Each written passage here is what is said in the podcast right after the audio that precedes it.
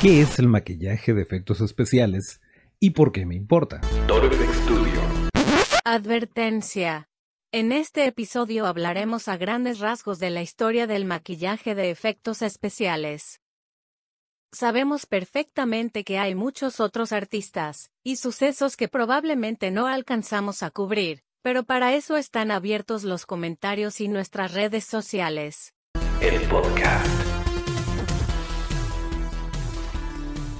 Amigos, como saben, aquí en Torres Studio hacemos efectos especiales y maquillaje de efectos especiales. Eh, y creo que de repente es oportuno que platiquemos de qué es, de dónde viene, a dónde va. Y vamos empezando por eso. El maquillaje de efectos especiales es todo lo que se refiere a eh, moretes de repente, cortaduras, eh, lo que se conoce como maquillaje de trauma. Puede ser desde un alien, un zombie, todo lo que conlleve prostéticos, pues sigue siendo también maquillaje de efectos especiales, donde transformamos a un actor en algo completamente diferente. Em, también pueden ser envejecimientos, pero bueno, más de eso eh, lo vamos a platicar un poquito más adelante. Eh, vamos empezando desde los inicios.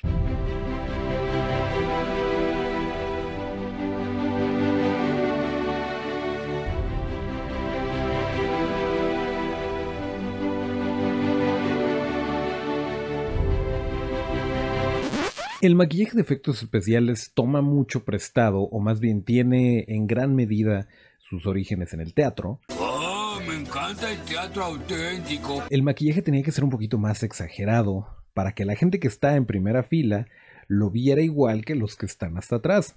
Entonces es por esto que en los inicios del teatro sobre todo el maquillaje era pues muy llamativo y a lo mejor si lo ves eh, frente a frente no tenía mucho sentido pero para efectos del show sí, eh, sí se alcanzaba a apreciar y cumplía su cometido de esta forma. Eh, actualmente también se utiliza un maquillaje un poquito más exagerado para teatro por las mismas razones, pero pues ya se encontró como que un punto medio.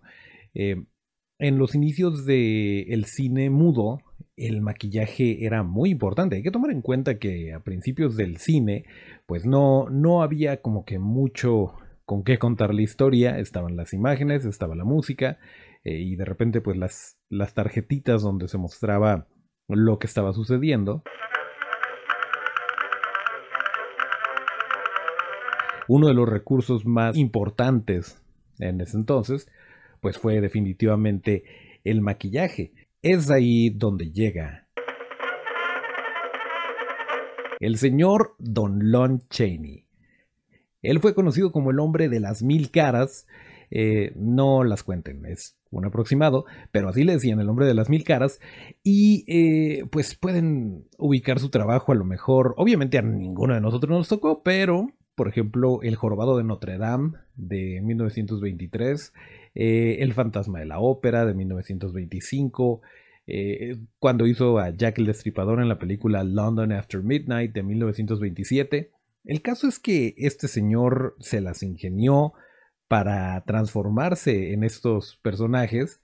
Y bueno, estamos hablando de que eran los años 20, no se acostumbraba tanto eh, detallitos pequeños como sindicatos, seguridad de los actores, dobles de riesgo, eh, ponerte ganchos en la nariz y claras de huevo en los ojos para lograr algún efecto. Pues bueno, a este señor no le importaba nada de esto. Afortunadamente para los espectadores, pero bueno, eh, desafortunadamente el señor Lon Chaney, después de una larga carrera de eh, personajes y de abrirse camino, eh, de prácticamente ser el precursor del maquillaje de efectos especiales, pues se hizo uno con la fuerza en 1930. Así es, el señor Lon Chaney murió en 1930. y bueno, ya comenzando los 30, Universal Studios se comienza a dar cuenta de que esto de el horror con un buen trabajo de maquillaje de efectos especiales, pues era una potencial mina de oro. Era bastante redituable, a la gente le estaba gustando. Gracias, me gusta el dinero. Y bueno, probablemente ni siquiera nuestros abuelos habían nacido cuando, cuando se estrenaron estas películas, Pero estamos hablando de efectivamente los monstruos de Universal. Frankenstein, Drácula, el hombre invisible, el hombre lobo, la momia. Eh, muy inteligentemente los señores de Universal lo registraron. ¿El dinero? Y es por esto que nadie puede utilizar la imagen de Frankenstein como lo conocemos en, en la película original sin pagarle sus derechitos a Universal. Y es por eso también la razón eh, por la cual no ha habido algo igual o no han hecho, si se fijan en las películas de Frankenstein, nunca es como que exactamente igual, se tratan de alejar lo más posible y hay una razón detrás de esto, no es nada más para, para reinventarse, sino porque Universal tiene los derechos de la imagen de todos estos monstruos. Pero ahora, estamos en los 30 y yo dije que el señor Lon Chaney murió en 1930. Pero para entonces llega a quien podríamos llamar el abuelo de los efectos especiales.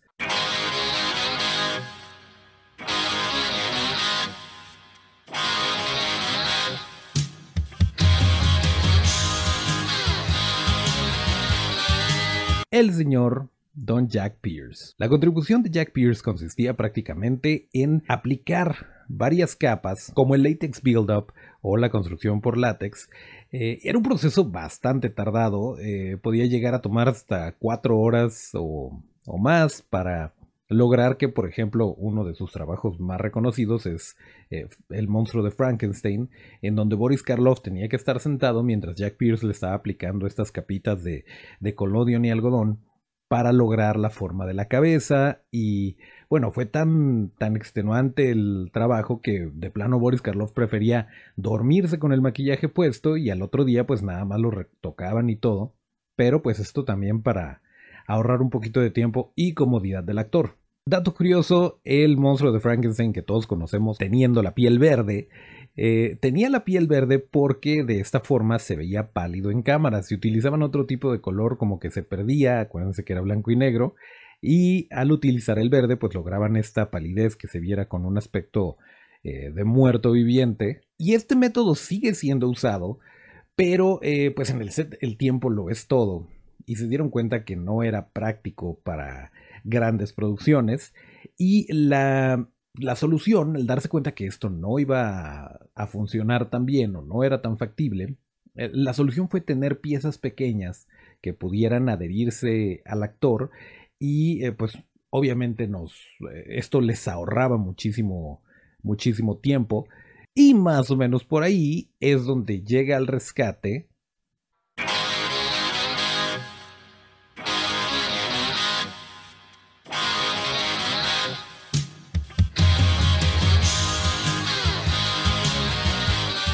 la espuma de látex o foam latex su fórmula original comenzó en 1936 y fue desarrollada por el artista de maquillaje Charles Gemora.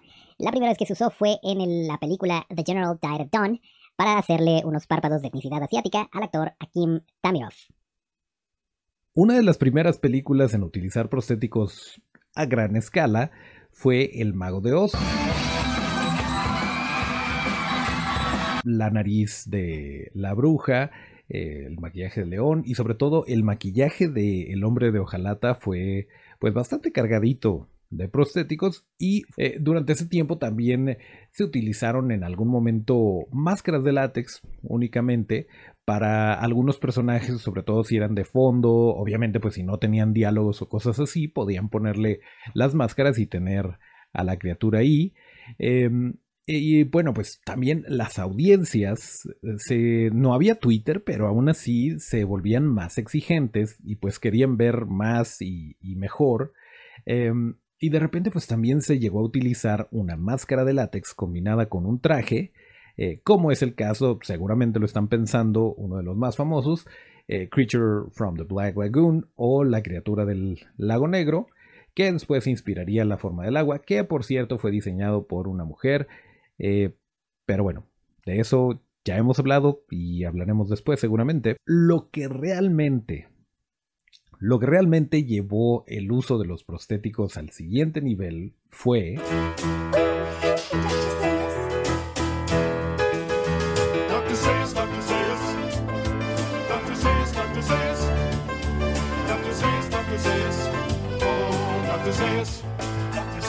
El doctor señor don doctor John Chambers, quien se la jugó con Fox. Este es un, un dato muy bonito porque para hacer el planeta de los simios, la original que también marcó un hito en la historia de los efectos especiales de maquillaje, eh, tuvo hasta cierto punto que hacerlo medio escondidas, hacer los prostéticos de, de los simios, maquillar a los actores y llegar así a una junta. Y se la jugó diciendo, ok, si yo llego con estos personajes y eh, los presento a los ejecutivos de Fox y no se ríen, eh, ya la hice, ya estamos del otro lado y quiere decir que es viable y que podemos grabar la película. Y pues en efecto, no se rieron, eh, funcionó muy bien y a pesar de que al día de hoy si vemos el planeta de los simios original, pues obviamente se le comienzan a notar las, las costuras con el paso del tiempo, que por cierto después Rick Baker haría un trabajo impresionante en el remake de Tim Burton, pero hablando del original, pues sí definitivamente marcó una gran diferencia en el uso de prostéticos y en el maquillaje de efectos especiales. No podemos hablar de maquillaje de efectos especiales sin el padrino de los efectos especiales, el señor Don Dick Smith.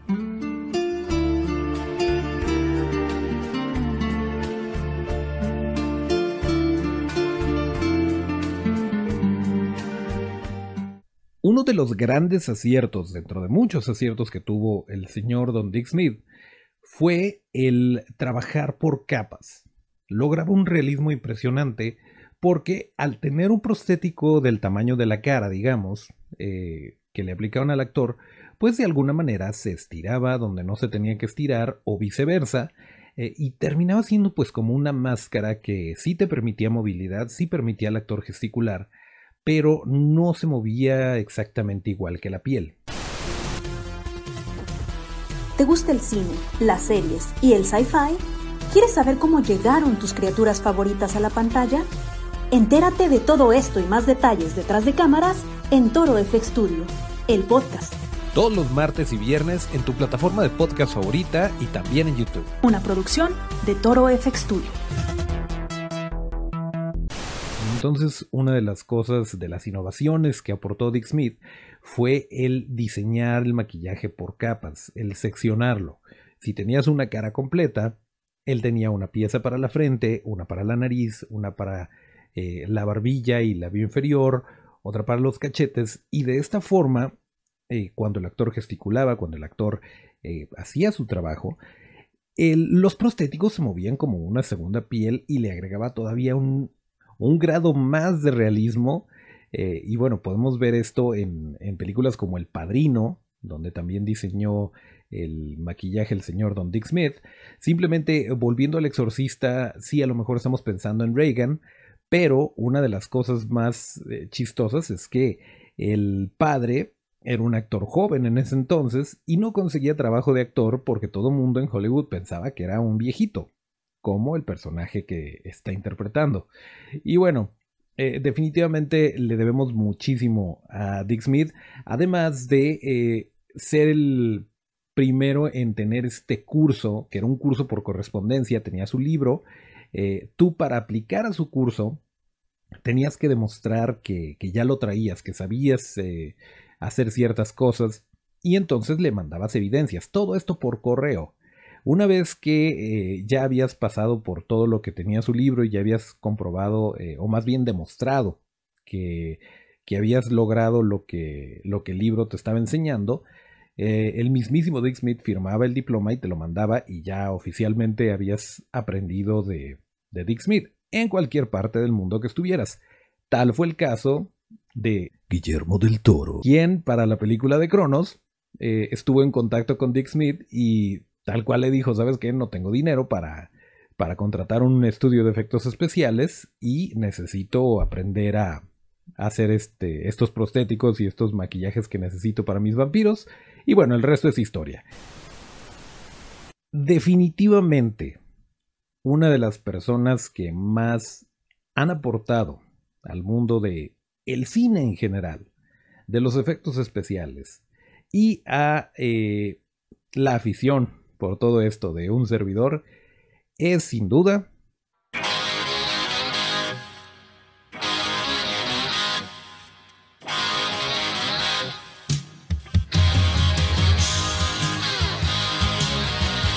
el señor Don Stan Winston. Stan Winston eh, hizo de todo, pero una de las cosas más inteligentes que hizo fue asociarse con gente increíblemente talentosa y sacar lo mejor de cada quien.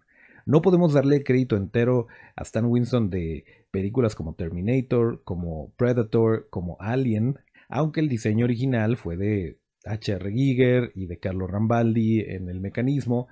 Eh, pero bueno, Estamos hablando de que Stan Winston Studios produjo de las mejores películas de ciencia ficción y en general en el lado de los efectos especiales, obviamente, eh, los dinosaurios de Jurassic Park no serían posibles sin Stan Winston Studios y justo antes de convertirse en Legacy FX que continúa el legado de Stan Winston después de haberse hecho uno con la fuerza, eh, pues Iron Man y los trajes que estaban a cuadro, que eran físicos, en fin. Em, Stan Winston Studios y Stan Winston en general definitivamente marcaron una gran diferencia y pues pasando un poquito por ahí, regresándonos en el tiempo,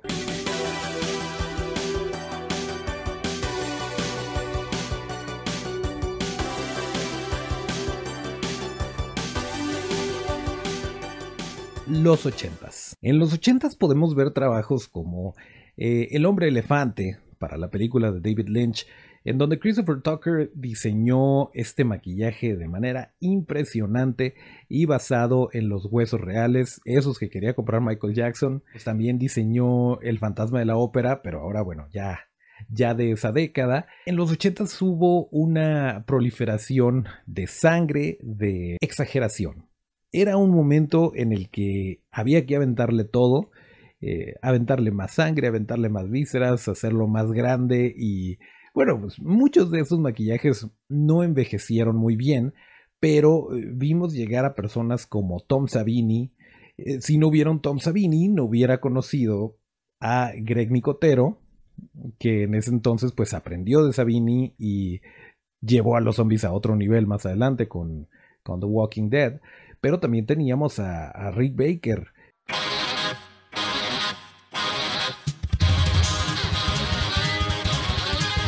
Necesitamos un episodio especial para hablar nada más de la vida y obra de Rick Baker. Eh, también teníamos por ahí gente como Rob Bottin, que también merece otro episodio completamente aparte. Pero hubo un montón de películas de tanto terror como ciencia ficción que siempre venían muy cargadas de este tipo de maquillajes y no necesariamente estaba a la altura la tecnología de lo que de lo ambiciosas que se podían poner las producciones, los efectos computarizados no eran todavía tan asequibles o tan realistas, eh, así que pues fue como que la gloria, la época dorada de, de los efectos especiales prácticos y de los efectos de maquillaje. También hubo grandes exponentes y eh, cosas que sí aguantan la prueba del tiempo, como lo es un hombre lobo americano en Londres, en donde Rick Baker se voló la barda y puso eh, muy en alto su nombre. Y también, coincidencia, el video de thriller de Michael Jackson, dirigido por John Landis también, y con los efectos especiales de maquillaje también por Rick Baker. Eh, y el mismo Landis le dijo, sabes que lo chistoso es que no importa lo que hagas en tu carrera, todo el mundo te va a recordar por esto. Y en efecto, muchos conocen a Rick Baker solamente por eso. Eh, también tuvimos las películas de Robocop. Definitivamente tenemos que hacer un paréntesis y prometerles un episodio exclusivamente de los 80s y probablemente parte de los 90s porque es demasiado lo que se produjo durante estas dos décadas y eh, bastantes aportes muy bonitos a, la cultura general y al maquillaje de efectos especiales. Pero bueno, ya más adelante, en los noventas, seguía toda esta cadencia de, de buenos maquillajes, de buenas películas, buenos efectos especiales. Eh, por ahí el señor Gordon Smith eh, desarrolla el silicón, que el silicón como, como material para prostéticos ya existía pero la fórmula, el cómo utilizarlo, en dónde y por qué, cambió un poquito la jugada y bueno, hoy en día es uno de los productos más utilizados. La ventaja es que da una translucidez impresionante eh, que se asemeja mucho a la piel. Eh, desventaja podría ser que es más pesado, entonces eh, no, no, es tan fácil como que traer un montón de piezas de, de silicona encima y además no es un, a diferencia de la espuma de látex, no es un material poroso, por lo cual si el actor trae un prostético de silicón y comienza a sudar, se comienza a hacer una alberquita de sudor entre la piel y el prostético, causando además de incomodidad, pues que eventualmente se despegue y haya que estar retocando, etcétera, etcétera, pero funciona, funciona demasiado bien. Aquí se podría hablar de un mito porque realmente es un mito el hecho de pensar que después de los noventas y ya más para los 2000 el maquillaje de efectos especiales desapareció y todo lo quisieron hacer por computadora. No necesariamente. Lo que sucedió es que los estudios creían que los efectos por computadora hacían todo mejor, solucionaban todo. Y como se hacían en postproducción, eh, pues en ese momento les daba la ilusión de que no les iba a costar dinero en ese momento. Eh, por lo tanto, pues sí, muchas veces se intentaron arreglar cosas o evitar el, maquillaje práctico para hacerlo digital, pero los maquillajes prácticos nunca se fueron. Y eh, los efectos digitales han estado ahí mucho antes de lo que creemos.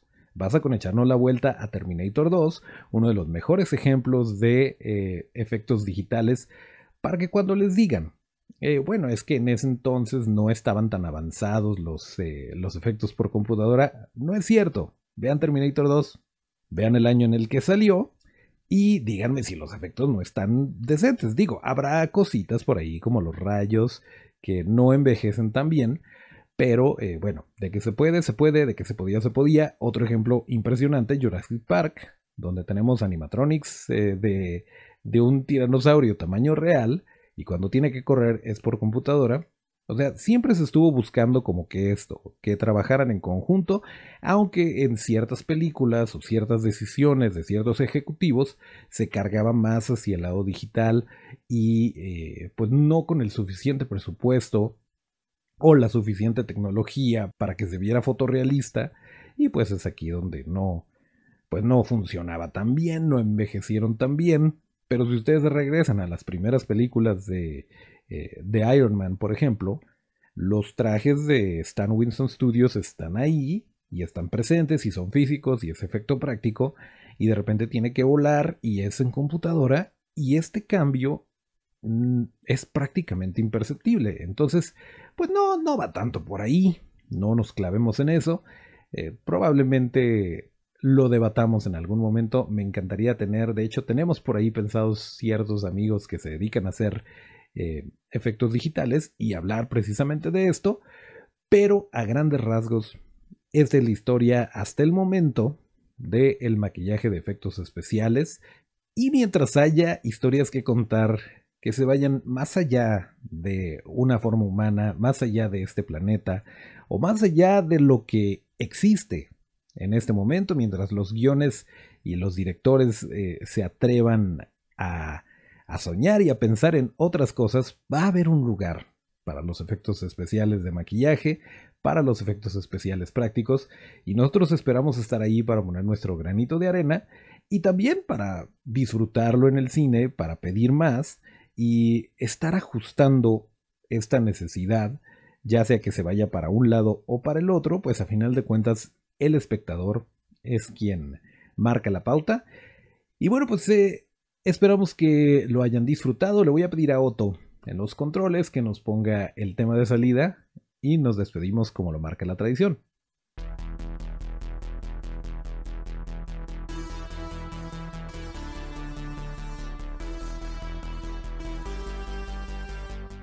Bien, pues hasta aquí este episodio. Recuerden que para seguir la conversación, para estar en contacto con nosotros y decirnos qué se nos olvidó, qué les gustaría que cubriéramos, que platicáramos en este bonito podcast, nuestras redes son arroba torfxstudio.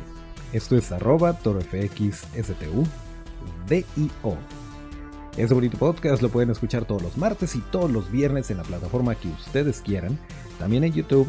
Y em, bueno, pues muchas gracias a Otto en los controles. Yo soy Toncho Ábalos, mis redes son arroba Toncho Ábalos con T. Y hasta el próximo llamado.